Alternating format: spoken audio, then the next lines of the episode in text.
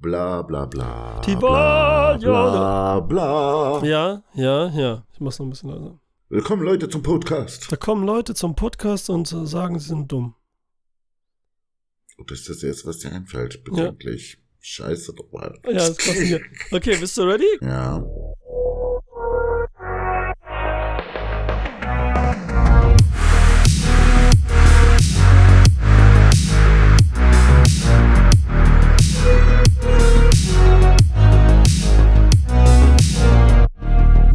Zu einer weiteren Folge Cinema Volante. Guten Morgen, würde ich sagen, weil wir es fucking 8 Uhr haben und direkt starten. Mann, sind wir heftig. Guten Morgen, Rolf. Moin. Moin, yes. Ja, ich musste beinahe lachen jetzt hier bei deiner Ansage, aber egal. Ist doch schön, mach ich doch mal einen lustigen Witz. Mhm. Schon klar. Muss man eigentlich lustig dann dazu sagen? Ist ein Witz nicht per se eigentlich lustig? Jedenfalls angedacht, ne? Aber Witze können auch Mhm. unlustig sein, ne? Also, Ich weiß nicht, ob etwas ein Witz ist, nur weil jemand äh, den Willen hatte, einen Witz zu erzählen und es dann auch gemacht hat.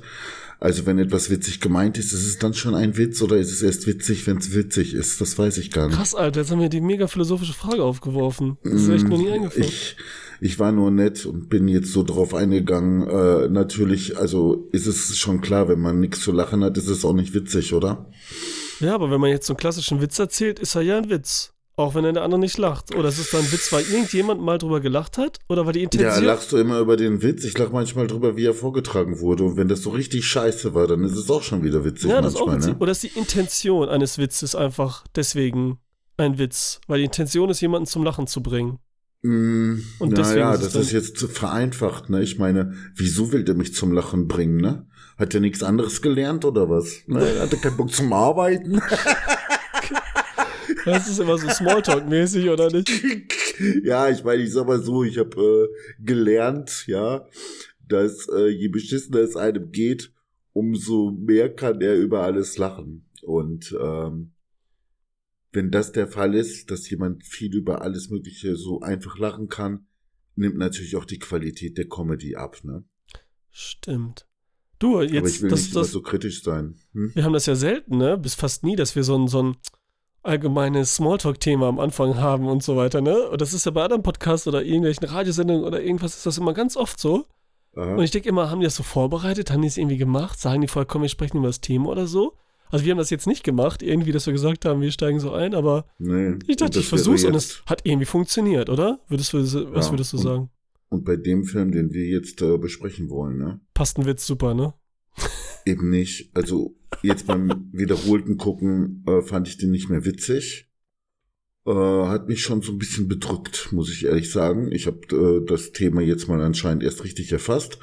Ich bin da ein bisschen schwer von KP scheinbar oder so. Hm, ja. Naja, beim ersten Gucken war ich mehr so vom Thrill äh, beeindruckt, ja, durch den Twist und sonst was alles, durch die unerwartete Wendung und so.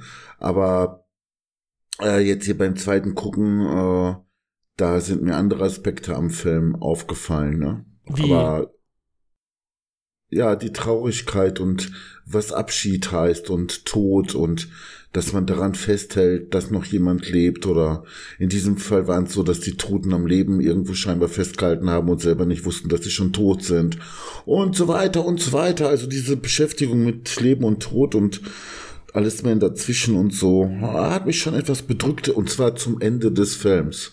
Einmal die Szene im Auto mit seiner Mutter Ja. und dann danach äh, nochmal hier Bruce Willis, als er dann also sozusagen die Phase der Realisierung hat. Ne? Voll witzig, ja. Jetzt haben wir so, also wir reden über The Sixth Sense und haben Mhm, jetzt direkt so den, den großen Twister an den Start gebracht. Das ist voll gut, ey. Ja, wir gehen ja noch drauf ein im Ja, da- Einzelnen. Ne? Ja, aber dann haben wir das schon mal hinter uns quasi irgendwie dann doch. Ich habe auch überlegt, wie man anfangen konnte jetzt bei diesem Film. Ne? Da hatte ich gedacht, okay, man kann erstmal mit der Besetzung anfangen, weil es ist ja schon interessant. Der eine Darsteller ist ja noch ein kleiner Junge. Was ist aus dem später geworden und was macht er heute und so? Dann natürlich wieder die äh, fette Tüte Bruce Willis und so weiter, ne? Tüte. der in diesem Film ja nun mal auch präsent ist. Also nicht woanders irgendwo so eine Statistenrolle für 10 Millionen oder 100 Millionen oder sowas hat. Ne? Also Mhm. hier ist er ja richtig aktiv. was man dazu sagen kann und dann auch die Mutter. Und dann haben wir ja eigentlich auch schon die drei wichtigsten Darsteller in diesem Film. Es sind ja gar nicht so viele, ne? Das stimmt, ja. Ne? Und äh, aus diesen fiesen Mobbing-Jungs äh, ist bestimmt auch nichts geworden, ne? ja, gut. Ähm, dann up to you, ne? Oder, oder was, oder den Inhalt erst erzählen. Ja, willst du den Inhalt noch wiedergeben? Oh, Grob? Hab ich wieder was gesagt? Mann. Ja, das ist so schuld. Scheiße. Mhm. Gut, der Film hat verschiedene Perspektiven. Wir haben ja schon angedeutet, dass er so eine Wendung am Schluss hat. Und dann erzähle ich es jetzt halt aus einer bestimmten Perspektive, weil man dann weniger zu spoilern hat. Also, ein kleiner Junge hat Probleme, irgendwie äh, psychische Probleme, ähm, hat irgendein Problem sozusagen und die Mutter merkt das auch, er fällt auch auf in seiner Klasse, ist so ein bisschen der Außenseiter. Der Junge versucht der Mutter gegenüber äh, das zu verschleiern. Und äh, natürlich merkt die Mutter trotzdem im Laufe der Zeit immer wieder. Und ähm, dann taucht ein Psychologe auf, ein Kinderpsychologe, äh, der dem Jungen helfen will. So, und äh, dann treffen die sich öfter, es kommt zu Begegnungen und so weiter. Und irgendwann erfährt der Psychologe, was der Junge tatsächlich für ein Problem hat. Und äh, die erschreckende Schwere des Problems, ja, äh, ja, die ist schon ziemlich wuchtig. Aber wie gesagt, er bleibt dabei, er bleibt bei dem Jungen. Der Psychologe selber hat auch noch Probleme mit seiner Frau. Ja, die auch noch so als Nebensache dargestellt werden. Ja, und am Ende ähm, zeigt es sich, dass alles doch ganz anders ist, als äh, wir vermuten konnten. Und da gehe ich jetzt nicht drauf ein, für den Fall, dass vielleicht doch irgendjemand sich verirrt hat und äh, nicht gespoilert werden darf. Und alle anderen kennen's ja schon, da muss man nichts mehr jetzt zu sagen, oder? Ja, das ist ja das Problem. Die meisten wissen also das Thema, kennen sie schon und vielleicht sogar auch schon den Twist, weil der halt so berühmt ist dass nicht schon mal jeder von gehört hat, ne? Ohne ja, dass er den Film du, sogar gesehen hat. Ja, es ist aber auch so, ich meine, manchmal, ne, da hört man Filmtitel und so und denkt, oh, was war das nochmal für ein Film? Was war das nochmal für ein Film? Und da sollten jetzt eigentlich meine ähm, wieder, da sollte meine Wiedergabe des Inhalts jetzt ausreichend gewesen sein, um das im Kopf wieder anzutitschen, damit man wieder weiß, ah ja, genau, so genau, war so das Bewusstsein und so weiter, wirklich ne? nochmal die Erinnerung zurückholt. Was genau. war da nochmal genau, außer dem Twist? Genau. und auf die anderen Sachen äh, gehen wir auch jetzt gleich trotzdem ein. Also wir vermeiden ja keinen Spoiler. Naturellement, naturellement. Ne, das muss man wissen. Ne? Also wir gehen ja sowieso auf alles Mögliche ein. Volle. Kanne, Hoshi. Volle Kanne. Ja, das tun wir.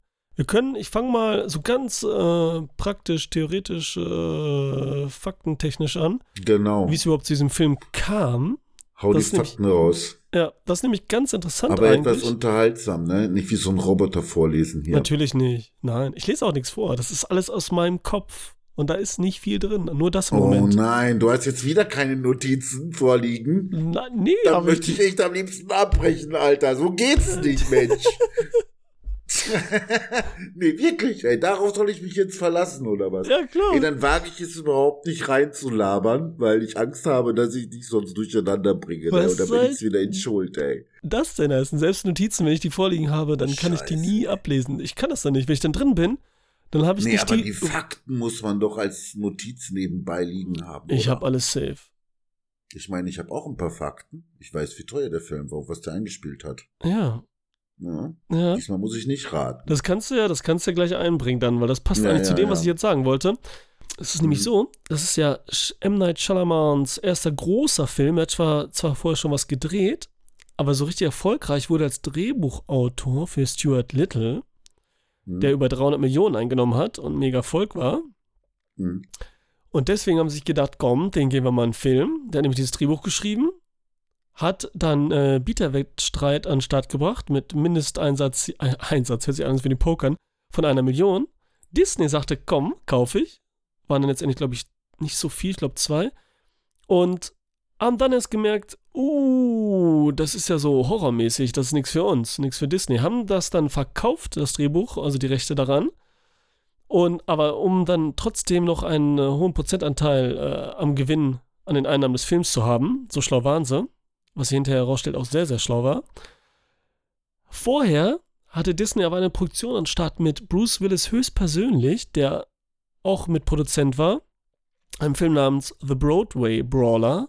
So eine Romantikkomödie, in dem äh, Bruce Willis einen pensionierten Hockeyspieler ähm, spielt. Alles gedreht von einer Dame, unter der Regie einer Dame, Maura Tinney, die ja selber schon äh, etliche Filme gedreht hatte, da auch schon ein bisschen älter war, als er gedreht wurde. Und Bruce Willis hat mittendrin einfach abgebrochen, die Dreharbeiten, weil er sagte, nee, gefällt mir nicht. Ich glaube, das wird nichts Gutes. Ich weiß nicht, ob er da wieder sein Ego kommt mit einer Regisseurin nicht klar oder soll auch den anderen Schauspielern gesagt haben, wie sie spielen soll und so weiter. Ne? Ist ja so ein bisschen schwierig eher, was man so hört meistens. Und dann wurde diese abgebrochen. Jetzt war Disney natürlich sauer und Vertragsprobleme, Bruch hier und da, auch wenn er so Mitproduzent war. Und dann haben sie, sind sie einen Vertrag eingegangen, in dem Bruce Willis drei Filme mindestens, also ne, nicht mindestens drei Filme drehen soll. Unter, äh, der, äh, unter dem Studio Disney. Darauf ist eingegangen. Und der erste Film war Armageddon der richtig viel Kohle eingebracht hat. Der zweite hier, The Sixth Sense. Und der dritte, The Kid. Und alle drei Filme haben dann Disney 1,3 Billionen Dollar eingebracht. Also Milliarden. Billionen. Nein, Milliarden. Ach, Milliarden, natürlich. Die Amis sagen doch statt ja, ja. Milliarde sagen ja, ja, natürlich. Billion. Was rede ich da? Kann man aber, schnell durcheinander kommen. Ja, jetzt habe ich das aber drin. Der, ja, ja. Nein, du bist nicht der Erste und der Erste, du wusstest es sicher, aber äh, es gibt viele, die, obwohl sie es wissen, äh, dann immer diesen Versprecher raushauen. Ja, ja, das nein, ist äh, Wahnsinn. Mhm. Ja, ja, so hatte ich es ja auch gelesen gehabt und so. Das ist halt Mhm. jetzt irgendwie in meinem Kopf, weil sich so geil anhört. Billionen hört sich viel geiler Mhm. an nochmal, ne? Als Milliarden. Milliarden ist schon nicht mehr so viel. Denkt man. Billionär. Mhm. Nein, auf jeden Fall 1,3 äh, Milliarden, genau. Das andere wäre auch Quatsch. Alter, wäre das Quatsch. Und, ähm, äh, ja, das ist schon heftig. das ist schon heftig. Äh, ja, ich glaube, das war's zu dem. äh, Dass es mega Erfolg und mega Glücksgriff dann doch war. Denn äh, Bruce Willis musste dann halt hier mit M. Night Shyamalan, was ich äh, Disney dachte, komm, den bringen wir dann da rein und so.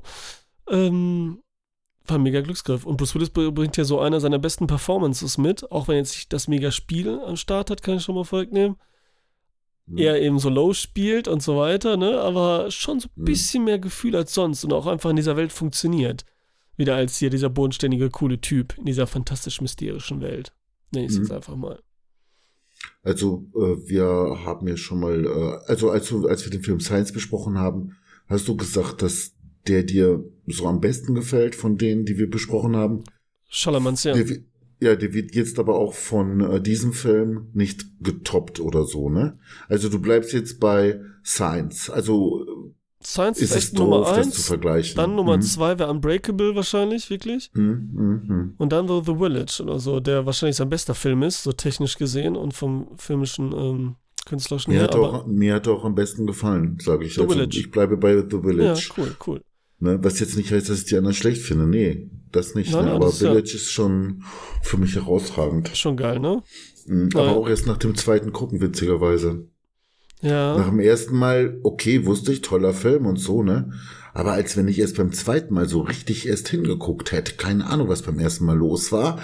Äh, manchmal ist es vielleicht doch sogar gar nicht so schlecht, wenn man äh, die Sachen so im stillen Kämmerlein zu Hause guckt auch. Ich weiß es nicht, was da jetzt den Ausschlag gegeben hat dafür, dass ich den Film jetzt so ein bisschen mit anderen Augen gesehen habe, aber okay. Ja, es hat manchmal die Stimmung, ne? Und gerade wie man drauf Mhm. ist. Ne? Musik war hier übrigens bei, ähm, weil du gerade The Village sagst, war hier wieder derselbe Komponist Mhm. wie in allen seinen Filmen.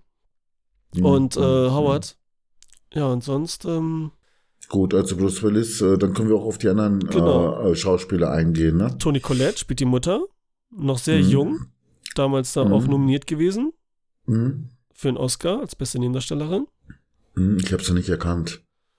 Ach so, weil wir die letzten erst Hereditary haben wir gemacht, ne? Und du hast sie nicht Genau. erkannt, oder was? Ah, je- Also ich habe ja. nicht gesehen, dass sie die Mutter bei Hereditary war. Das habe ich nicht zusammengebracht. Äh, Schande über mich, aber okay. Ja, das Ja, ist ein Kompliment und- vielleicht an ihr Spiel. Ja, kann sein. Hm, ja. Ähm, und dann der Junge, Ja. den ich ja auch von dem Film äh, AI, Künstliche Intelligenz, her kenne. Genau, den hat er danach gemacht auch, ja. Und hat er sonst noch irgendwelche Hypes äh, Ja, gehabt? also wie gesagt, er war so Mini Cooper damals, so bei Tom Hanks, äh, hat, hat er seinen Sohn gespielt in Forrest Gump, so einen kleinen Mhm. ah, Auftritt das war ja sowas. totale Nebensächlichkeit. Genau, ne? aber du hast da schon mal, bist schon mal so im Game drin. Ne? Das ist schon mal die Mhm. Erfahrung, diese Studiowelt und so, das Drehen, das nimmst du schon mal unterbewusst wahr. Ne? Also da, Und das heißt nicht, dass du nachher ein guter Schauspieler oder dergleichen wirst oder die Chance kriegst. Hat er aber anscheinend, Mhm. ne? Haley Joel Osment, dann bei The Sixth Sense als Jungdarsteller, ich glaube damals der jüngste zu der Zeit, Mhm. bis dann Little Miss Sunshine kam, als bester äh, Nebendarsteller hier. Mhm, Ne? mhm, Was, wie findest du das Nebendarsteller? Findest du nicht, er hat die Hauptrolle oder mit Bruce Willis die Hauptrolle? Schon Ich cool. habe äh, drüber nachgedacht, tatsächlich auch Okay. jetzt. Und äh, wir hatten das ja schon mal im, im Gespräch gehabt, so das Ding. Da habe ich ja noch gesagt, nee, Bruce Willis äh, äh, äh, hat äh, die Hauptrolle, weil er Bruce Willis ist, so nach dem Motto. Naja, genau. Ähm, tatsächlich dreht und äh, es dreht sich ja eigentlich alles um den Jungen. Ne? Er ist der, der Schnittpunkt sozusagen. Er ist da, wo die Tangenten sich berühren und so weiter und so fort. Ne? Ähm, Ja, wir haben auch mindestens also gleich viel Screentime und wir haben mehr die Perspektive aus dem die Jungen. View ist doch, die View ist doch mehr aus der Sicht des Psychologen. Also in, auch selbst wenn wir den Jungen zeigen mit der Kamera, ist es die Sicht des Psychologen. Ja, ist also schon meist insofern so. Ja. habe ich dann doch wieder mehr den Eindruck, dass der, äh, dass Bruce Willis, also der Psychologe, den er da spielt, im Vordergrund steht oder die Hauptrolle hat. Aber mh, man kann das, äh, man kann sehr gut begründen, wieso es der Junge eigentlich hatte, ne? So gesehen. Also das ist schon, kann man schon anzweifeln irgendwo so ein bisschen. Also es ist nicht klar. Ja. Ne? ja, auf jeden Fall. Das sind zwei Rollen, die sich einfach absolut ergänzen und vielleicht haben wir hier sowas wie zwei Hauptrollen und nicht die Hauptrolle, ne? ja, gibt's halt auch. Ne? Ist ja auch normal, Ja. hätte man auch machen können. Ja. Ne? Aber irgendwie. Ja. Ähm, genau, Helge Osment hat dann eher künstliche Intelligen- Intelligenz gemacht, wo er auch seinen jungenhaften Charme wieder hat spielen lassen. Also so diese passende Rolle, so Typus besetzt. Auch wieder Hm. traurig, wie ich finde. Also mega traurig, dann noch trauriger eigentlich als bei Ja, The auf Sixth jeden Sense. Fall. Auf Und dann Fall. das Glücksprinzip, den finde ich auch sehr toll im Film, ist auch so mega kitschig mit Jim Caviezel und Kevin Spacey, motherfucking Kevin Spacey. Und auch ein schöner Film, ist leider ein bisschen unbekannter und so. Wie gesagt, ist auch ein kleinerer Film, aber da ist auch wieder, der ist auch wieder mega traurig, Mann. Der hat nur diese tristen Filme gemacht. Ich glaube, deswegen, äh, danach war es das nämlich eigentlich gewesen mit ihm. Jetzt ist er alt, also älter, dick, einfach dick. ich sag's jetzt einfach mal ist, so. er, ist er ehrlich jetzt? Also ich ja, habe ist richtig dick ich und hab, macht jetzt so ein ich hab bisschen Serien gesehen, und so. wo es um die 30 ist oder so. Ja, Da so alt meine ich natürlich dick. im Gegensatz zu, ähm, Ja, ja, Damals. aber da war er noch nicht so richtig dick. achso, ja, der ist richtig proper. Aber mehr so. Sieht halt der witzig ging aus. schon in Teddy-Richtung irgendwo. ja, und ne? trotzdem sieht er also noch aus wie der Junge. Das ist so witzig halt. Also, weißt du, er sieht ja genauso aus, nur in dick und ein bisschen größer als. Ja, das ist schon witzig, wenn man das so kennt, so einen Jungen, ne? Weil manchmal verändern die ja schon auch die Physiognomie extrem so. Ähm, Alter, es ist echt so genau dasselbe, nur mit Bart und dick. Mhm.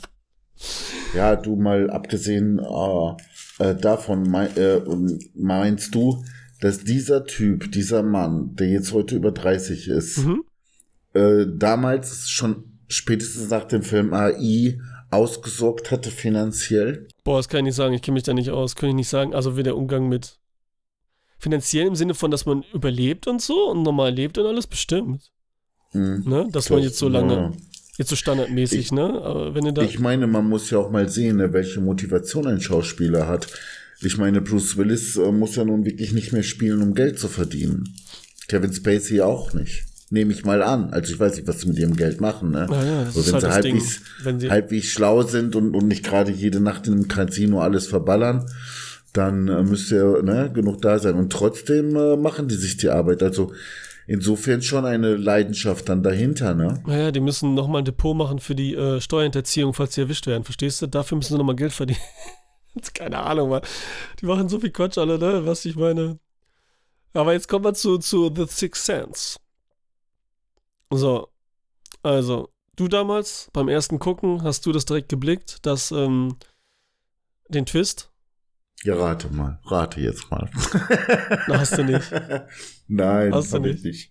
Ich aber Nein. auch nicht. Also ich glaube nicht, ich kann mich nicht erinnern, aber ich glaube nicht. Ich habe jetzt beim zweiten Mal schon, äh, beim zweiten Gucken jetzt schon gedacht, Mensch, das hast du nicht gemerkt, da gibt's doch tausend Hinweise ja, oder wenn so. man jetzt drauf ne? achtet, ist krass eigentlich, ja. ne? Auch jetzt, äh, ja, ganz verschiedene Sachen sind das und dann die Restaurantszene, die zweite, ne, und so weiter und so weiter. Ja, das ist auch so in Ocean's 12. Da spielt Bruce Willis sich selbst, das sind die in Italien und alle sind da am Start. Und da wird auch von so einem Hotelheini gefragt, äh, weil er sich selbst spielt und so, ja, damals, ich wusste es, ich wusste es äh, als in der, in der Restaurantszene, da wusste ich's. Der wird zwar nicht richtig erwähnt, der Twist schon, aber an sich ist schon heftig. Weil alle sich ja fragen, äh, was meinen sie? Okay, man wüsste auch nicht, welchen Film. Aber jeder, der ihn gesehen hat, weiß halt, was Sache ist. Und damals, 99, da kam, da gab es halt noch nicht so viele Twist-Filme. Jetzt kam es immer mehr solche Art raus. Und da ist man halt so, dass man mehr drauf achtet, geschult ist und quasi das schon Mhm. danach sucht, irgendwie bei solchen Mysterienfilmen. So, der böse Zwillingsbruder in anderer Dimension, äh, der stellt sich den nur im Kopf vor, ne? Das sind so wie bei Filmen wie, eigentlich, wenn ich die jetzt alle nenne, dann spoilere ich ja gleichzeitig, ne? Deswegen, dass ich Mhm. das so. Ja, du, wie ist das denn eigentlich, äh, wie, wie, wie hieß nochmal der Film mit Nicole Kidman, als die feststellte, oder ja, als du Zuschauer ja auch. Also dann sag lieber, dass du, ne? Ja, ja, Stehst du? ja, ja, Jetzt, ja, also ein okay. Film, der jetzt, äh, jetzt spoilern wir Ja. natürlich dann Filme, die nicht hier genannt werden. Und jeder weiß ja, wenn er den Film hier sieht, bei uns wird gespoilert, aber wenn er jetzt andere Filme so auf einmal auftauchen, ist das schon heftig. Okay. Außer du müsst jetzt, äh, sagst jetzt, Achtung, hört weg, ich rede jetzt über. Nein, nein, wir sagen den Titel nicht ja, und aber wir brechen jeder das weiß auch ab es, das jetzt. weiß. okay. Der Film mit Nicole Kidman, okay, da, es gibt ja etliche mit ihr. Ne? Aber jeder weiß dann, was, ich meine, auch ein Film mit Edward Nee, Norton. ich wollte ja wissen, wie der Film hier äh, äh, heißt und äh, genau das äh, darfst du mir jetzt nicht ja, nee, beantworten. das sag ich dir dann auf also Mike. vergessen wir es. Sag ich dir das. Sie professionell. Ja, okay. Mm, mm, mm. Ja, genau. Deswegen sind wir halt äh, damals nicht drauf gekommen. Erstmal gucken. Mhm. Man hat auch auf was ganz anderes geachtet irgendwie. Und man ist ja halt, was der Film ja eigentlich suggeriert oder zu sein scheint und eigentlich wie mit ihm beworben wurde, Horrorfilm. Und womit dann auch ähm, M. Night Shyamalan äh, assoziiert wurde. Horror und Mega Twist. Was ihm ja fast schon, wie sagt man, ähm, zur Falle wurde. Ja, wobei ich eins noch sagen muss, jetzt nochmal äh, Bezug nehmend auf das, was du anfangs äh, gesagt hast. Äh, wie kann man eine Million für etwas ausgeben, wie ein Drehbuch, und erst danach feststellen, dass es nicht äh, hineinpasst, sozusagen, oder, ne, also bei, bei so einem Kurs, bei einer Million, ne, da, da sollte man doch schon mal vorher ein bisschen hingeguckt haben, oder? Ja, da ist wieder so ein Verantwortlicher, der macht das Mhm. und der sieht vielleicht gar nicht den Horror, der sah vielleicht auch das Drama, was wir jetzt drin sehen. Hm? Dann kommt wieder ein anderer und die sagen so, nee, Moment mal. Und dann äh, sehen das die Chefs und so, ne? Was weiß ich, wer eh wieder ein anderer oder so sagt so, nee, das ist mir zu Horror. Das kann nicht sein. Und so, Mhm. ne? Das ist so, Hm. Weil sowas wieder wahrscheinlich, ne? Weil, ja, das habe ich natürlich auch gedacht. Wie kann man das, ne? Es ist so, so, ah, kaufen wir, ich habe die ersten zehn Seiten gelesen, nehme ich. Hm. So wie es meistens auch der Fall ist bei Drehbüchern, ne? Mhm, In den ersten mhm, zehn mhm. Seiten, die ich nicht packen, dann war es das. Ähm, und, aber ich glaube, es ist halt so, dann ist da wieder ein anderer, der liest, der sieht da was anderes drin oder so, stellt sich was anderes vor und so weiter, ne? Hm. So kann ich es mir nur Hm. vorstellen, dass, wie das immer so ist, ne? Und dass dann doch Mhm. einer sagt, so, hm, das ist mir zu gruselig und der andere sagt so, nee, das ist doch kein Grusel. Wie das, ne? So läuft das halt. Hm. Ja, ja, Ne? okay. Wie das ähm, immer ist. Ja, und genau, dieses Verhängnis, wie bei Hitchcock auch, dass alle mal sagten, so, das wäre der mega Horrorregisseur. Und ich natürlich als äh, junger Teenie oder vielleicht schon Kind eher so dachte immer, geil, Hitchcock gucken, das sind diese Horrorfilme. Dabei sind das immer, wenn überhaupt Psychothriller und äh, richtig spannende Sachen, aber nicht per se so ein Horrorfilm, wie man sich vorstellt. So einen heftigen irgendwie, ne? Hm. Das ist ja nicht, ähm, klar, der menschliche Horror immer irgendwie, ne? Und wie sich Menschen verhalten und was sie tun und und und, aber äh, das nicht. Und sowas bei The Sixth Sense hier auch nochmal extrem, gerade beim Rewatch, dass man sieht, was das für ein trauriger Film ist, was für ein Drama und ja, allerhöchsten Thrill, auch wenn da wirklich heftige Horrorelemente sind, aber die verschwinden dann relativ schnell, wenn sich äh, dann herausstellt, wie er mit den Geistern halt kommuniziert und was da los ist. Dann Mhm. ist es sofort weg mit dem Horror, oder nicht? Hattest du als Kind auch mal so Ängste, Horrorvorstellungen oder, oder mehr, dass du äh, da irgendwie ja nachts nicht pennen konntest oder Albträume hattest oder sowas in der Art? ja, so dass ich so extrem jetzt, dass ich, ich habe mega viel Ängste gehabt und so vor Figuren, Monstern und so weiter, ja, das schon. Hm? Ja, klar. Hm. Aber jetzt nicht Aber so, so in der, manisch. Nächt, Hä? in der nächtlichen Atmosphäre sozusagen. Ja, ja, dann, ne? ja. Ja, nicht so tagsüber, Mhm. genau. Hm, hm. Also, ne, ne, nee, das nicht. Also schon eher so wirklich, wenn es so mysteriös, mystisch ist. Also Ja, dunkel, ich weiß gar nicht, da. ob ich das jetzt erwähnen soll, fällt mir jetzt halt so ad hoc ein. Ich rede jetzt ganz unzensiert, was mir durch die Birne schießt oder so. Du kannst das dann rausschneiden. ja, so wie immer, ja. Also es geht ja auch um Angst, Angst vor dem Tod oder Angst vor Toten oder wie auch immer und so, ne? Mhm. Einerseits bedauert man es, wenn äh, die Menschen von uns gehen Und andererseits kriegen wir das große Zittern, wenn wir auf, wenn wir sie auf einmal wieder vor uns sehen. Ne? Ja. gut, ja. Nee, nee, wir hatten im Dorf halt so ein Leichenschauhaus und ein Freund von mir im gleichen Alter hat mir das dann gezeigt.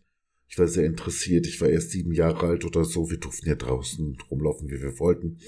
Und dann sind wir jetzt in diesem Grundschulalter in dieses Leichenschauhaus gegangen und haben dann aufgebahrt die Leichen gesehen, schön in Anzügen und ne und so weiter und so fort. Okay.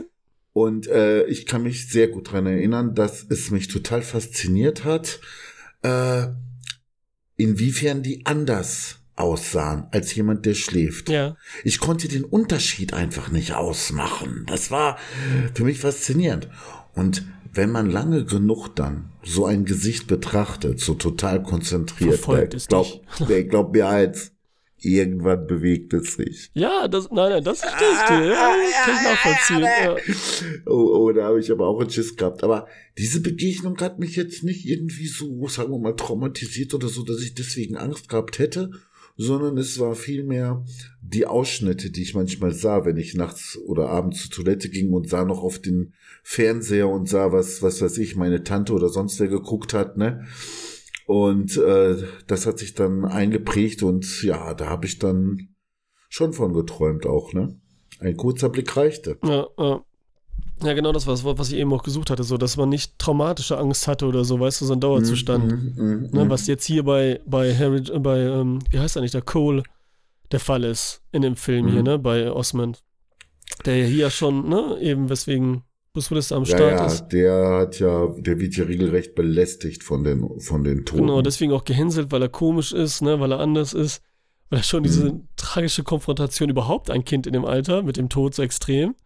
Und mhm. dann auch noch äh, in Real quasi. Ähm, und wir sehen erst also nach, übrigens, ja? dieses, äh, dieses Mobbing, ne? Ich habe auch später nach der Grundschule, auf der höheren Schule, dann, da gab es dann auch solche Sachen wie Mobbing irgendwo auch, ne? Ja. Und dann hatten wir auch einen Außenseiter in der Klasse und was weiß ich nicht alles, ne? Aber in der Grundschule noch nicht. Also in dem Alter. Er spielt ja Neunjährigen, auch wenn er da schon elf Jahre alt ist, ja. ne? Der, und äh, in dem Alter kenne ich das eigentlich noch nicht. Aber du, in jedem Film, in jedem amerikanischen Film, wo irgendwie College, High School oder sonst was gezeigt wird, ne, ist das Mobbing irgendwie, steht ganz vorne an, als wenn es das Normalste von der Welt wäre, ne? Ja, ja, das erstmal, das Recht. Und ja, da sind die schon jung und dann ist es natürlich ein gutes filmisches Mittel, weil du kannst damit immer so eine Außenseiterposition direkt darstellen, ne? Wenn der soziale Welt da, wenn er da ausgeschlossen ist, wie in der Schule, dann bist du auch überall anders quasi ausgeschlossen. Hast außerdem vielleicht noch einen Freund, der genauso ausgeschlossen wird, dann können sie alle damit sofort, können sich hineinversetzen, ne? Entweder die einen äh, Erwachsenen, die dann sagen, so Mann, war ich schlimm, ich habe auch, ich habe gehänselt, oder die anderen, die gehänselt wurden. Aber in der mhm. Grundschule, ja, das ist schon, ich meine, ich habe das auch gemacht, man hat schon so andere gemobbt, irgendwie so ein bisschen, aber mehr so, gepiesert, geärgert. Das war noch nicht so dieses Konzentrierte, wie du meinst, ne? Das meinst du, dass das nicht gemacht mhm, wurde. Mm, mm, Aber natürlich ist eher so ein extremer Fall, wenn einer so komisch ist. Nenn es jetzt mal. Ich meine, die haben es gar nicht so heftig gezeigt, aber wie er in der Schule auf einmal da was sagt, bei dem Lehrer auch. Irgendwelche Sachen über ihn und so, ganz crazy.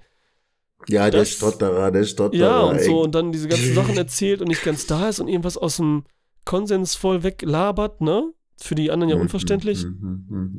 Dann äh, kann es schon sein, das ist so crazy, dass er dann doch schon ein bisschen gezielter gemacht Außerdem war es ja auch nur so ganz extrem ein Typ, so der sich so, dieser möchtigen Schauspieler da, ne, der in der Werbung mhm. so ganz schlechter spielt, was auch witzig war, wo er dann irgendwie wieder indirekt Schamalan dann dieses äh, Kindheits-Schauspieler-Ding dann verarscht, ne?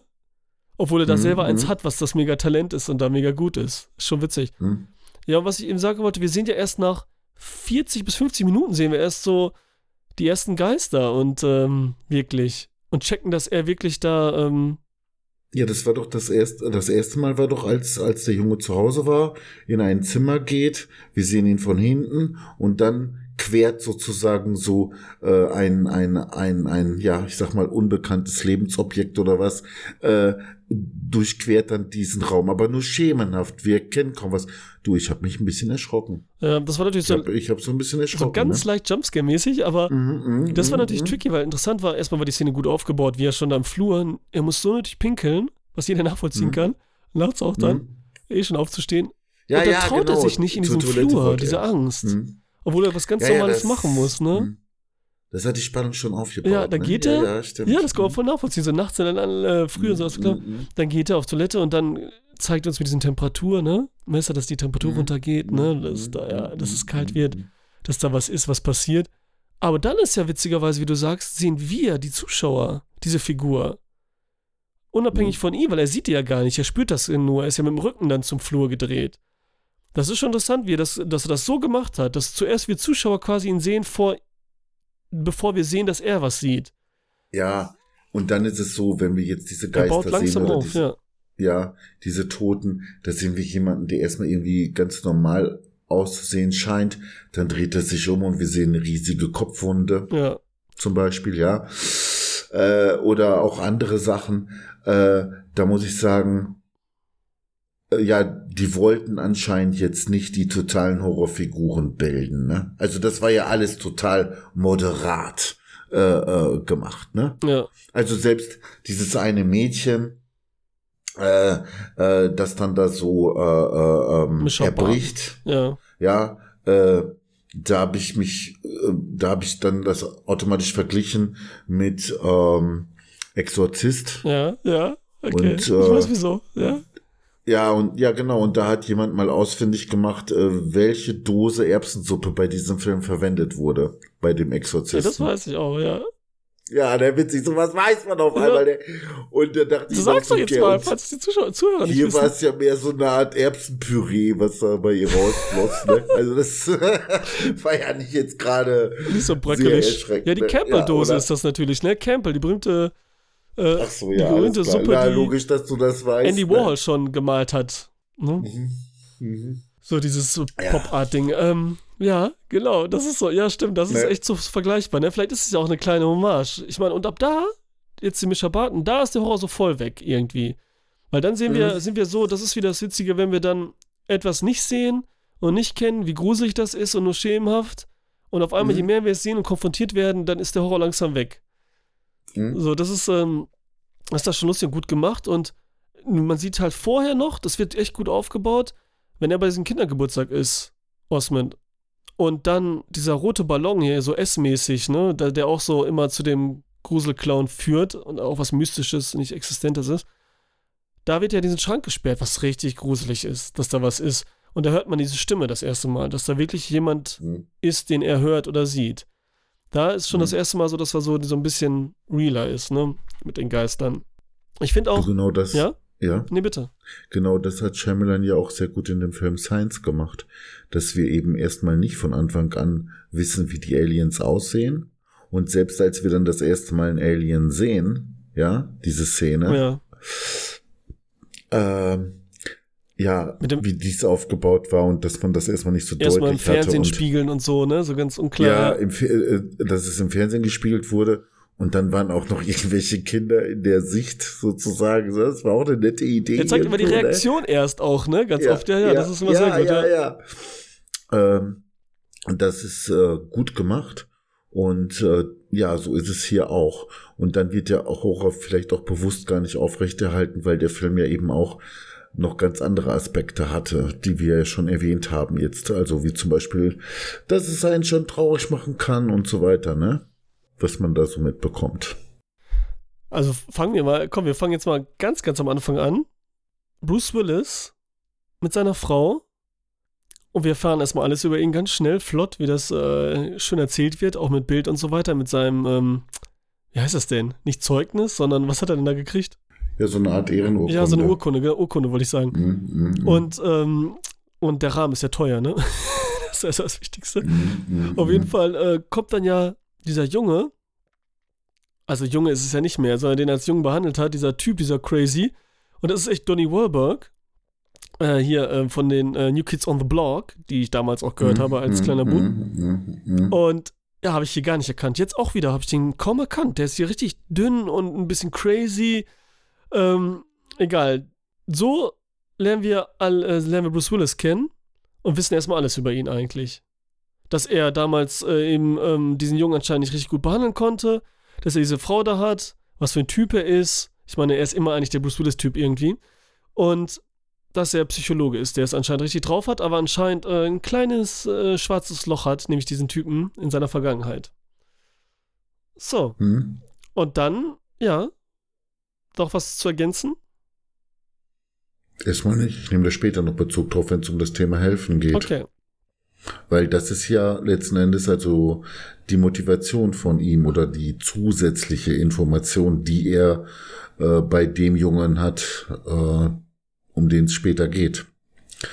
Also er will dem anderen Jungen helfen, weil, also er ist in besonderer Weise motiviert, weil er äh, dem anderen Jungen, der dem ähnelt, äh, nicht geholfen hat oder nicht helfen Genau, dieser konnte. Fall ähnelt eigentlich dem, den er damals, bei dem er versagt hat.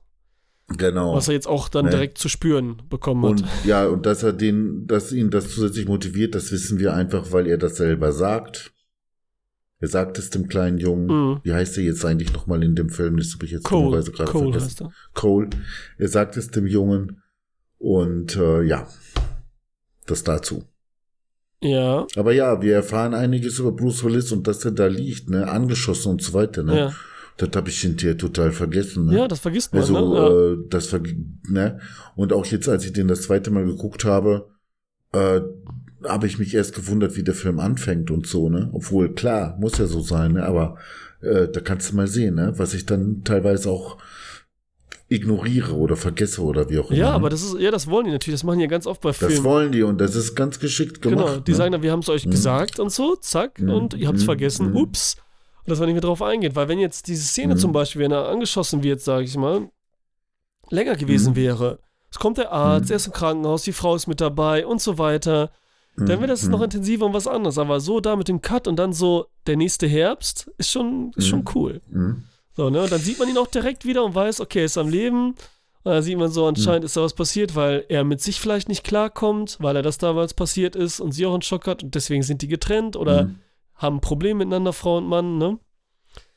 Und so wichtig diese Frau für ihn auch ist, es ist ja seine Frau, ja, Mhm. die liebt er ja, äh, kriegen wir davon oder von der Frau eigentlich überhaupt nichts mit. Ja. Wir sehen nur, wie er mit dem Jungen beschäftigt ist. Ja. Und äh, eben nicht, äh, und, und die Frau total in den Hintergrund. Ne? Machen die auch geschickt, weil es So. wirklich auch, selbst die Mutter von äh, Und- Cole, sehen wir auch kaum. Und das, Und- ja, und das wundert uns eigentlich auch gar nicht. Also wir Genau. sehen das doch als Zuschauer als normal an, ne? dass der Fokus voll auf die Oh, beiden genau, auf den gerichtet beiden, ist. ja, weil es trickreicher machen, dann äh, die, die, dass eben die Mutter auch kaum benannt wird und dann passt das alles so, ne? Mhm. Es ist so ein Mhm. Universum. Wenn Mhm. das jetzt nur da der Fall gewesen wäre oder immer, wenn Bruce Willis irgendwo unterwegs ist, dann wäre schon komisch. Mhm. Aber so haben wir schon Mhm. tricky gemacht und ähm, die erste Begegnung, können wir direkt drauf eingehen, von den beiden? Ja, das Interessante dabei war, dass der Junge ja schon etwas äh, verstockt war und nicht gerade redebereit. Also Mhm. offen war der Junge ja nicht. Und dann war es interessant, mit welcher Strategie äh, der Psychologe, also Bruce Willis, hier vorgeht, damit er mit dem Jungen irgendwie kommunizieren kann, damit der Junge sich irgendwie öffnet halt. Ne? Das war dieses Spiel. Darauf wolltest du Ja, ja. genau, das ist nämlich dieses Teil ja. Ding, dass ähm, wahrscheinlich Mhm. gibt es das wirklich, dieses psychologische Spiel. Aber das fand ich irgendwie gut, weil so beim ersten Treffen, er fragt ihn immer was oder sagt ihm Mhm. immer was und würde ja so sagen, als könnte er so Gedanken lesen, so tut er jetzt in dem Spiel. Und wenn es Mhm. stimmt, geht er einen Schritt auf ihn zu. Und wenn das nicht der Fall ist, geht er einen Schritt zurück. Aber das finde ich tricky, Mhm. weil erstmal ist es ein Spiel, das ist immer gut. Dann findet er Mhm. durch die Aussagen was heraus über den Jungen. Also Mhm. öffnet er sich indirekt, ohne was wirklich zu sagen. Mhm. Und wenn Mhm. er es dann äh, schafft, dass auf ihn zukommt, alles passte, dann hat er doppelt gewonnen. Aber so oder so hat er halt Informationen über ihn rausgekriegt. Und das fand ich richtig geil inszeniert, weil die beiden so weit auseinander stehen. Und jedes Mal, wenn was passt, die Aussage von Bruce Willis, dann wirklich mit einem wunderschönen Pacing, wir Harry J. Osmond sehen, dann seine Füße und dann langsam der Schritt gemacht wird auf ihn zu. Und das jedes Mal. Mhm. Und dann, wenn es nicht der Fall ist und was nicht passte, dann sehen wir auf einmal aus der POV von Harry J. Osmond, schauen wir Bruce Willis an und die Kamera geht so zurück. Was das für ein Feeling gibt und so. Das ist Ja, und deswegen war es ja auch günstig, dass die ersten drei äh, Fragen äh, stimmten. Oder die ersten drei Aussagen stimmten.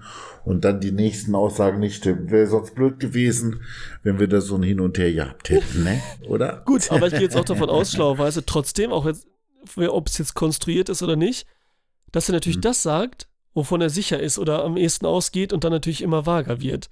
Wo er sich immer unsicher Mhm. ist mit seinen Fragen und so, ne? Mhm. Also, Mhm. da ist ja, ist ja Mhm. interessant und am Ende antwortet er ja auch dann einmal sogar richtig. Ne, Mhm. sagt er auch was und so. Also, das war schon, war schon schön Ja. inszeniert, war wieder geil. Und äh, wir Zuschauer erfahren etwas dann über diesen Jungen. Aber das wolltest du ja auch damit gesagt Ja, haben, ne? genau. Dass auf die Weise der Junge quasi äh, indirekt eingeführt wird. Und wir wissen, was mit dem Jungen los Ja, ist. also dass er die Uhr, dass die Uhr seinem Vater gehört hat, dass die Uhr gar nicht mehr funktioniert, aber er sie aus, äh, aus, ja, aus anderen Gründen trägt, ne? als Andenken aber, und so genau, weiter. dass aber auch nicht ihm vermacht wurde, also ihm gegeben wurde, sondern dass er sie, er hat sie vergessen, hat er gesagt. Also er hat sie nur gefunden. So, ne? Ja, aber äh, was heißt vergessen? Also äh, ich war jetzt von ausgegangen, dass der Vater gestorben Ja, ist. aber wa- weißt du das denn jetzt, Ralf? Ich weiß es nicht. Hast du das jetzt mal nachgeguckt? Hm, ich hätte es nachchecken sollen. Aber du, äh, es ist doch so, ich meine, wenn wir es nicht mehr wissen, ne, dann ist es nicht so wichtig. Ja. Ja, verstehst Ja, du? es war jetzt nur Und dann denke ich mal auch, dann baut darauf nichts Besonderes auf, auf diese Tatsache. Das heißt, der Vater des Jungen spielt eben keine Rolle. Ja. Aber es ist schon wichtig, weil, ja, es spielt keine Rolle in dem Sinne, aber jetzt mit der Uhr ist das ja schon wichtig in der Aussage, weil er ja verlassen wurde. Und deswegen schon eine Traurigkeit da ist oder so. Und wahrscheinlich durch Tod, ne?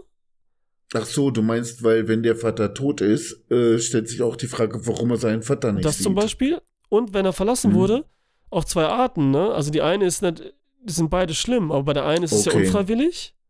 Ne? Er Ja, hatte nicht dann mal die wir das Zeit, ihm das zu vermachen, ist gestorben beim Autounfall, sage ich jetzt mal ganz Mhm. doof oder so, ne? Hm, Und bei der hm, anderen hm. Sache, dass er einfach abgehauen ist und ihm alles egal ist und er die Uhr da hat liegen lassen, Nee, das glaube auch ich nicht, dass heftig die, halt, ne? dass die ihm so einen, dass die ihm so einen Scheißvater gegeben haben, glaube ich nicht. Ja. Ich glaube, das war so ein Todesfall. Ja, obwohl auch. es irgendwie passen würde, irgendwie zu der Mutter und so auch. Jetzt so von der Konstellation und wie sie handelt und alles, ne? Aber Wie was? Äh, du meinst also, äh, bei so einer Frau wäre es wahrscheinlich, dass der Mann einfach abhaut? Nein, so wie sie sich verhält und wie sie drauf ist von der, von der, von der, ähm, von der Art her, wie es ihr geht und so. Könnte das genauso sein halt, ne? Das kann man halt schwer an der ihr auch sehen.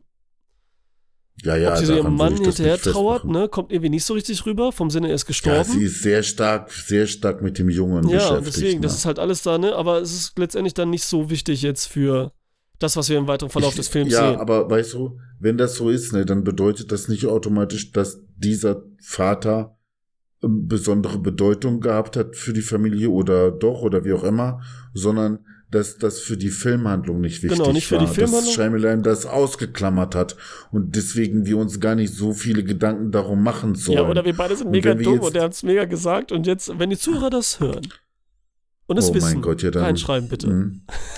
Nee, das macht keiner. Die halten uns alle für geistig behindert, Ja, ey, ja. dass wir das nicht aber wie wussten, gesagt, ey. das ist nicht so mega wichtig für die Handlung, gibt ihnen aber so einen subtilen Unterton, den man schon, wenn man das wüsste, dann eben noch mehr um ihn trauern würde, egal in welcher Hinsicht. Ob jetzt der Vater gestorben ist oder ihn verlassen hätte. Aber trotzdem hätte beides eine, eine andere Nuance. Und es war jetzt für uns ja auch darauf hin, ihn noch mehr zu analysieren. Weil jetzt diese Aussage auch mit der Uhr und so, ne? Die du ja angesprochen hattest. Ja, okay. Egal. Ja, was machen wir jetzt? Gucken wir jetzt nach oder nicht? Oder was? Oder Nein. lassen wir es gut sein? Lass jetzt gut sein, fertig. Okay. Wir sind halt dumm. Alles klar. Also, Hm. Interessiert uns nicht. interessiert uns ein Scheiß, ey. Ne? Ja. Vater ist einfach weg. Der ist Warum weg. ist scheißegal. Genau. Ne? So, und. Was? Ja. Ja. Und dann, natürlich geht der. Ich habe nur meinen Kaffee genossen. Okay. Das darfst Mhm. du auch. So früh am Morgen. Ah, wie können wir weitermachen? Besonders Szenen, besonders irgendwas. Ja, warte mal, also jetzt hatten wir jetzt, wie die, wie die, wie der Psychologe ins Spiel kam, äh, dessen Frau, dann äh, die, ähm, dann der kleine Junge, äh, die Mutter, die war einfach urplötzlich da, ne? Mhm. Die war einfach da, genauso wie die ganzen anderen Figuren, wie die äh, Jungs, die ihn dann so gequält, gemobbt haben und so weiter. Ja, und dann geht's halt weiter, ne? Dann sehen wir den Jungen plötzlich in so einer Kirche, ne? Ja. Und ich meine, er scheint einen religiösen Bezug zu haben. Er betet, er betet zu Gott. Er will äh, keine Angst mehr haben. Ne? Äh, der Witz ist, wenn man ihn, als man ihn, als äh, er gefragt wird, äh, was er eigentlich will oder was er sich wünscht, da wünscht er sich nicht, dass er diese Erscheinung nicht mehr hat, sondern er wünscht sich keine Angst mehr zu haben, ne? Davor. Ja. Das ist ja auch interessant. Okay. Ja. Ja, und dann, äh, keine Ahnung, wie der Junge darauf kommt, jetzt Schutz in der Kirche zu suchen. Und diese ganzen Schutzpatronen und so weiter, die als Figur dargestellt werden, da nimmt er sogar eine mit. Und später sehen wir, dass er davon schon eine ganze Sammlung zu Hause hat. Ne, in seinem selbstgebauten Zelt oder wie auch immer, Ja. ne? Das ist aber auch die erste Begegnung da. In der Kirche ist ja wirklich die allererste Begegnung Mhm. von den beiden, ne? Bruce Willis Mm, und, mm, mm, mm, mm. und ihm. Das ist ja auch interessant halt eigentlich, dass, ähm, gut, man merkt, er hat schon so ein bisschen Angst, aber dass er ja dann vor diesem Geist eben keine Angst hat, ne? Das ist ja das Interessanteste von allem eigentlich. Ne, vor Bruce Willis, weil da müsst ihr schon merken, dass man gar nicht vor allen Angst haben muss und so weiter, ne? Hm. Das ist ja auch so ein bisschen zwiespältig irgendwie. Ja. Ja, und dann ist so, der Junge, der erzählt ja niemandem davon, ne? Der sagt ja nicht hier, dass ihm die Toten begegnen und Ja. so weiter. Aber irgendwelche Informationen, die er daraus zieht, wie zum Beispiel, äh, dass in der Schule oder in dem Gebäude früher Menschen aufgehängt worden sind, Mhm. ja, das bringt er dann schon rüber. Das sagt er dann schon, solche Sachen halt, ne? Ja, aber auch nur, seitdem er dann Bruce Willis dann so richtig kennt, oder was meinst du? Ihm ja, vielleicht hat das auch dazu geführt. Später sagt er dann ja Bruce Willis dann noch, äh, was Sache ja, ist. was ne? er sieht und was da ist und so hat dann sein Vertrauen. Mm, Und dann hat er halt, ja, und erkennt er dann mit Bruce Willis zusammen seine Aufgabe, den Geist dann. Stell dir mal vor, ne, du bist ein Psychologe, Mhm. dann hast du da so einen Jungen im Alter von neun Jahren Ja. und der kommt dir auf einmal mit so was um die Ecke. Da weißt du aber, was du für einen schweren Fall vor dir hast. Ja. Ach, da hol ich die Tabletten raus, alles gut. ey. Hier, pumpt dich voll mit Drogen und so. Wird das nicht so gemacht? Sie, Ja, wahrscheinlich, keine Ahnung. Okay, also weißt du, ich sehe den Film so, da werden die Figuren eingeführt.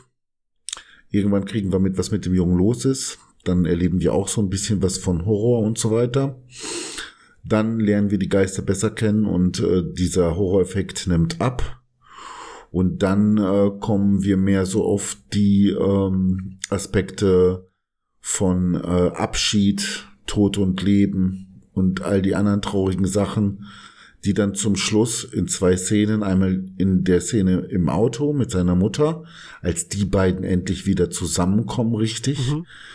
Da ist ja auch eine dauernde Distanz, dadurch, dass der Junge etwas hat, was er ihr nicht sagen kann oder nicht sagen will. ja. Ja.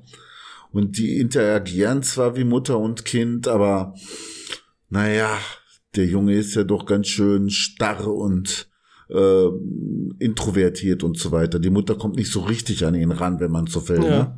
Und er macht ihr auch teilweise was vor. Er engagiert seine Mitschüler, damit die wiederum so tun, als wenn er ihr Kumpel wäre. Und solche Sachen, um der Mutter äh, was vorzumachen jetzt. Genau, ne? ja. Ähm, nicht aus bösartiger Absicht, weil er sie quasi Na, ist schon veräppeln klar, oder nicht so. sagen, ja. Nee, ist okay, ja, alles klar. Ja, wer weiß, ne? Ja. Wer weiß. Ich meine, das Hm. haben wir jetzt ja etabliert, dass der äh, nicht so ein Typ ist, der Junge. Dass er Ja, die ja, ärmste okay. Seele überhaupt Hm. ist und nicht irgendwelche Hintergedanken Hast hat, recht, hast recht, hast recht, war jetzt total überflüssig. Ja, und ähm, dann erst ganz zum Schluss in dieser Autoszene, bei diesem Verkehrsunfall, äh, da kommen sie dann auf einmal, da prallen sie so richtig aufeinander zu, ne? Also das hat schon eine emotionale Wirkung auch dann auf den Zuschauer, denke ich mal. Oder? Ne? Ja, auf jeden Fall. Ja, wie gesagt, da hat dann hat ähm, Bruce Willis Ich wollte nicht zugeben, dass es eine solche Wirkung auf mich gab. ja. Nein, die Szene ist auf jeden Fall stark mit äh, Tony Collette und äh, Osmond hier und die ist auch mega traurig und schön, weil ihn auch nicht nur, dass er sich öffnet und das erzählt, sondern ihr auch noch was preisgibt, was sie ja auch so ein bisschen verfolgt mit ihrer Mutter. Äh, Mhm. So richtig schöne Sachen auch und äh, Genau, da wird richtig auf die ja, Tränendrüse auf einmal so richtig gedrückt. alter Schwede Mhm. und dann ist und er spielt das so gut und sie auch, ne? Also wenn er es erzählt, er dann auch anfängt zu weinen. Sie auch. Ja, beide, Das ne? wollte ich doch Ja. meinen. Also die Mutter spielt sowieso Ja, ja. gut. Überall spielt die Ja. gut, die Mutter. Und ja, nicht umsonst hier Oscar. Auf jeden Fall Mhm. äh,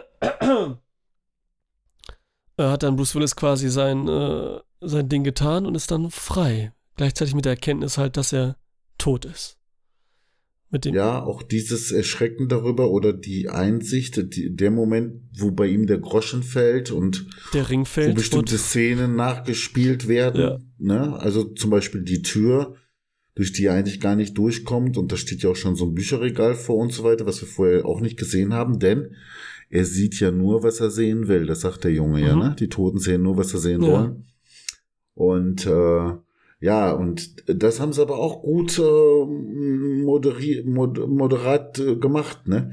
Also es ist jetzt nicht so, dass der jetzt total verzweifelt und sonst wieder rumrennt, ne? Also wenn ich mir vorstelle, wie der Schauspieler von Breaking Bad, wie heißt er jetzt nochmal? Brian Cranston. Ja, was der für eine Fresse gezogen hätte in dem Moment, wo er erkannt hat, dass er schon tot ist, ja. das kann natürlich auch keiner besser als er. Ja.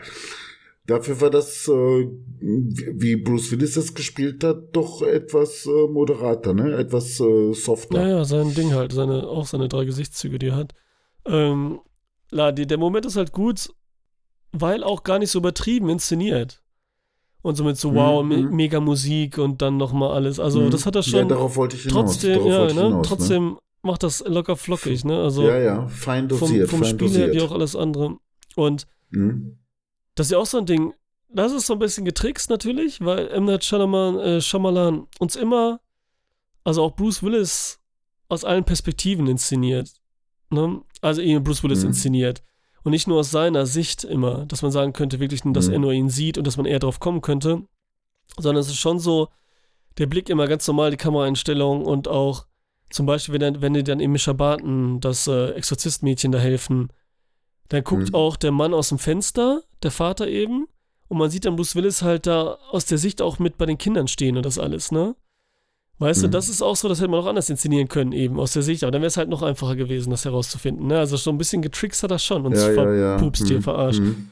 Mhm. Ja, ja. Und hier, wo du noch sagst, mit Vincent, ist dieser Typ, das ist ja dieser äh, Junge, der ihn erschossen hat als Erwachsener ganz am Anfang. Und Mhm. dann hört er einmal vom Tape, hört er ja diese, diese Aufnahme ab, als er ein Kind war. Mhm. Und da hört man ja im Mhm. Hintergrund, dann kann er auf einmal diese Geräusche raushören, dass sie etwas anderes zu ihm spricht und Geister und so. Und da habe ich damals gedacht, immer, das wäre Harry J. Osmond. Und jetzt erst Mhm. beim dritten Mal gucken, ne? Ich habe den nämlich einmal ja damals geguckt, dann habe ich den mit Daniela geguckt und das Geile war, Daniela kannte den Film nicht und wusste auch nichts von den Twist. Und das war natürlich geil, das mitzuleben, wie ein anderer das erste Mal das sieht. Mhm. Mhm. Mhm. Was ich jetzt auch nicht gecheckt von vornherein oder so, ne? Mhm. Und da habe ich immer gedacht, auch selbst beim zweiten Gucken habe ich immer gedacht, das wäre halt ähm, der Junge, weil ich mit den Namen ja nie so, das check ich ja nie, da wer wer ist. Und so eine Kinderstimme auf dem Tape, jetzt habe ich das nie auseinandernehmen können. Aber dann wird nochmal klar, dass der Junge wirklich genau dasselbe auch hatte. Und dass er auch Hm. Geister gesehen hat. Und dass es auch, man sieht, dass Harry J. Osmond, wenn er nicht hilft, auch dann eben so als Psycho hätte enden können. Der gar nicht mehr klarkommt und verrückt wird. ja. Aber hier ist es halt okay. gut ausgegangen. Mhm. Seinetwegen auch. Mhm. Da sieht man so, die Geister können auch noch was bewirken. Ja, das mit dem Helfen und mit dem Bewirken, das wäre ja sowieso eine totale Wechselseitigkeit. Einerseits kommt der Typ als Psychologe und will dem Jungen erstmal psychologisch helfen. Letzten Endes braucht er ja selber Hilfe. Also er muss ja erstmal realisieren, dass er schon tot ist. Ja, er konnte sich an, anscheinend noch nicht so ganz von dieser Welt oder von seiner Frau verabschieden. Und letzten Endes hilft der Junge ihm ja auch dabei. Und so wie alle anderen Toten sich von diesem Jungen Hilfe versprechen und deswegen von ihm sozusagen angezogen werden, so war es dann ja auch bei dem Psychologen, obwohl man meint, der kommt eben, um dem Jungen zu helfen. Also wer hilft wem und diese Wechselseitigkeit von Hilfe und so. Ja, darüber kann man dann irgendwie auch dann mal so ein bisschen nachdenken, ne? Und wenn man sieht, äh, jetzt gerade in diesen Zeiten, wie manche Leute sehr engagiert anderen helfen, da kommt dann ja auch was dadurch zurück. Also äh, ein schönes Gefühl oder Bestätigung oder keine Ahnung was, ne? Also das ist ja nicht so ähm, einseitig eigentlich, ne? Äh, Wie es manchmal aussieht. Also es ist ja schon so eine wechselseitige Geschichte. Ja, auch, hier ist ne? auf jeden Fall, hast du recht, das ist extrem, weil Und hier ist es ja, so. hier ist es Mhm. echt schön gemacht, weil beide unwissentlich dir quasi dem anderen helfen, ohne so wirklich. Also Mhm. Bruce Willis schon ein bisschen, wie du gesagt hast, ne, dass er schon natürlich ähm, ein schlechtes Gewissen und diesmal will er alles richtig machen. Aber ich glaube, er macht sich auch wirklich Sorgen um die Seele.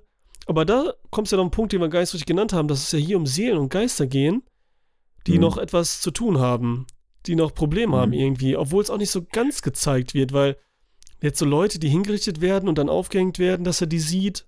Auf der anderen Seite Mhm. hat er andere Geister, denen gerade was ist es so, das wird glaube ich gar nicht so richtig erklärt hier, ne? Komischerweise. Ja, aber stell dir jetzt mal vor, es gäbe so eine Art Schicksalskraft, die auch wie ein Regisseur in unserem Leben wirkt. Ja, so und jetzt haben wir da diesen Jungen, der diese Sicht hat, Ja. diesen sechsten Sinn.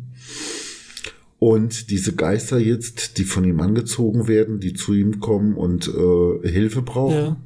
Und es funktioniert aber nicht. Es funktioniert nicht, weil der Junge Angst hat und äh, das versucht abzuwehren und so weiter und so weiter. Und die frustrierten Geister werden dann auch noch bösartig oder sogar gewalttätig.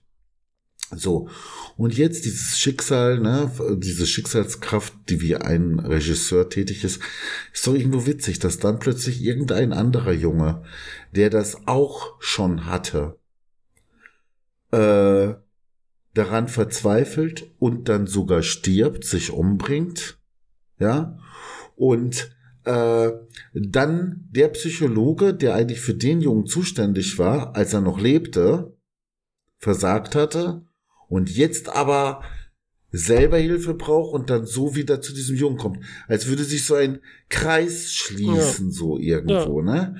Und äh, äh, das, äh, diese Konstruktion, die fand ich äh, schon auch interessant, wie sich das sozusagen plausibel äh, zusammenfügt irgendwo, ne? Stimmt, ja. Ne? Ja. Und ähm, ja, jetzt, ich weiß nicht, wieso mir das so ganz plötzlich jetzt einfällt. Vielleicht hatten wir es, glaube ich, schon erwähnt. Nee. Äh, dass äh, der Scheimelan jetzt wieder ein Kind dafür eingesetzt hat, Ja. ne? Als hätten Kinder eben noch einen anderen Zugang dazu. Das haben wir schon aus einem anderen Chamberlain-Film äh, gehabt. Welcher war das nochmal? Science meinst du, ne? Mit den Kindern, ne? Nee, nee. Unbreakable? Ja, du hast recht, das war bei Ja, Science, aber- ne? Ja, ja, bei Science, ja, ja, bei Science wurde das so ein bisschen angedeutet, ja. Ja, mit denen, Mhm. dass die das mit den Aliens checken und so. Und bei Unbreakable Mhm. haben wir es auch so ein Mhm. bisschen so besprochen im anderen Podcast, weil der Junge halt dafür offen ist, dass Bruce Willis so stark Mhm. ist. Offener als Bruce Willis selbst quasi und daran glaubt. Ne? Aber es gibt auch viele andere Filme, B-Movies und C-Movies und so, wo auch oft Kinder diese Rolle einnehmen, als hätten die einen besseren, einfacheren Zugang dazu. Und dann wird das auch noch so benannt, sozusagen. Stimmt. Aber Ja. was hier heftig ist und was nicht so erklärt wird und auch nicht schlimm ist, ist ja, dass äh, ähm, die Geister auch physisch auf ihn einwirken, wenn er seine Verletzung hat und so Ja, weiter. das ne? fand ich auch interessant, ne? Dass die also tatsächlich physisch Ja. äh, da was. Wo die schon natürlich konnten, dann ne? alle, also die Normalsterblichen, die jetzt natürlich nichts vom Wissen oder erstmal so wie die Mutter und so weiter natürlich denken, der ist so psychisch krank, der äh, verletzt sich auch selbst und so, ne?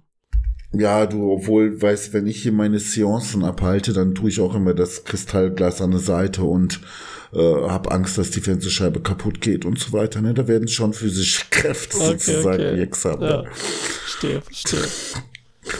Ne, das ist schon Energie, ne, was da Ja, freigesetzt wird. Ne? Nicht schlecht. Aber abgesehen davon, von wegen Six Sense und so, ne, das muss ich jetzt auch noch mal loswerden. Ich benenne jetzt mal die Sinne eines Menschen. Okay. Und ich benenne nur sieben. Okay. Es gibt Wissenschaftler, die noch mehr benennen würden. Okay. Aber jetzt mal welche, wo ich glaube ich keine große Diskussion sehe, dass das tatsächlich Okay. Sinne sind oder Sinnesvernehmung. Ne? Sehen, tasten, hören, riechen, schmecken Mhm. ist klar. Ja. So. Jetzt geht's weiter mit dem Gleichgewicht. Ja, und auch wenn jetzt da irgendwo ein Organ wie das Ohr äh, äh, äh, benutzt wird, aber das Ohr, also das der Teil, den wir zum Hören brauchen, ist nicht der Teil, den wir für das Gleichgewicht brauchen. Also es ist schon so zweigeteilt, ne? So und dann kommt noch mal der Temperatursinn und äh, der liegt zwar auch unter der Haut äh, in irgendeiner Schicht, aber hat mit dem Tastsinn auch nichts zu tun. Wir tasten nicht mit denselben Rezeptoren, die wir für den Temperatursinn brauchen. Und wie wichtig der ist, ist ja wohl klar, ne? Ich meine, wenn wir jetzt bei dem Wetter einfach mit T-Shirt rausgehen, weil wir gar nicht merken, wie kalt es uns Mhm. ist, ne? Vielleicht würden wir sogar alle nackt rumlaufen, obwohl die Kleidung ja auch noch eine andere Funktion hat. tot. Ne? Ja. Sie, Adam und Eva und so. Äh, die liefen ja dann auch irgendwann bekleidet rum. Ähm, auf jeden Fall, äh, ja, das wollte ich nur noch mal los, äh, loswerden. Ne? Also eigentlich hätte es heißen müssen, der achte Okay, Sinn oder ja. der neunte oder keine Ja, man Ahnung geht was. ja immer ne? von allgemein äh, so, was so gerade so üblich ist, ne? Und nicht mit der Wahrheit. Naja, Das wäre zu kompliziert. naja, und dann darfst du davon ausgehen, ne? Der Junge, der die Geister gesehen hat, Mhm. ne? Also ist ja jetzt nicht so, dass äh, die jetzt, äh, dass er die gesehen hat, weil die alle zu ihm kamen. Sondern äh, die laufen ja auch jetzt hier bei uns permanent durch die Ja. Gegend. Wir sehen sie bloß Ja. nicht. Ne? Hast du hast du dir das mal Ja, klar. überlegt? Dass jetzt hinter dir vielleicht irgend so ein Geist ist, ne? Dem Keller, in, also so alt ist das Haus ja noch nicht, wo du jetzt wohnst.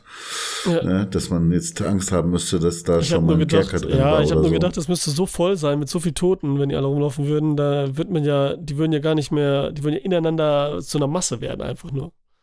Ja, ja, und noch schlimmer ist es, ne, wenn du jetzt selber mal Menschen gekillt hättest, Mhm. ne? Ob die dich dann auch vielleicht wiederfinden und Ja. Wer Ne, weiß. und Aber so du brauchst ja den Sinn, sonst würdest du ja nicht mehr, äh, würdest du ja nichts checken.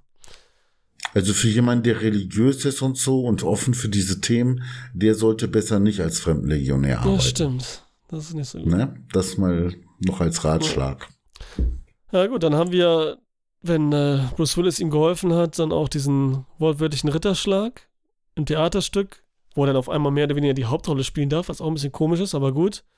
Ich meine, ähm, das hat er sich irgendwie errungen, so mit Selbstbewusstsein, aber es ist natürlich ein schönes Bild, so als King Arthur, so als der Bauernjunge, der dann dieses Naja, Bes- vielleicht hat der Junge ja eben auch eine Wandlung mitgemacht, die die anderen registriert haben, ne? Nachdem er jetzt also diesen Geistern hilft und so weiter. Das kann ja sein, dass jetzt die anderen auch jetzt auf diese Wandlung äh, reagieren und der deswegen jetzt wieder integriert ist in der Ja, ich Klasse weiß ja nicht, ob oder da so. Zeit dazwischen war oder nicht. Auf jeden Fall sagen wir mal, er hat es nicht erzählt. Ne? Und wenn ein großer Zeitsprung dazwischen ist, was jetzt auch nicht erzählt worden ist, okay, dann ist es halt so. Aber es ist trotzdem komisch. Und dann ist er halt da ganz, was er halt zeigen will, was ja auch okay ist, dann sein Selbstbewusstsein und macht dann auf King Arthur und dieses Mystische, was er hat und zieht dieses Schwert daraus, was natürlich dann für alles steht hier, ne?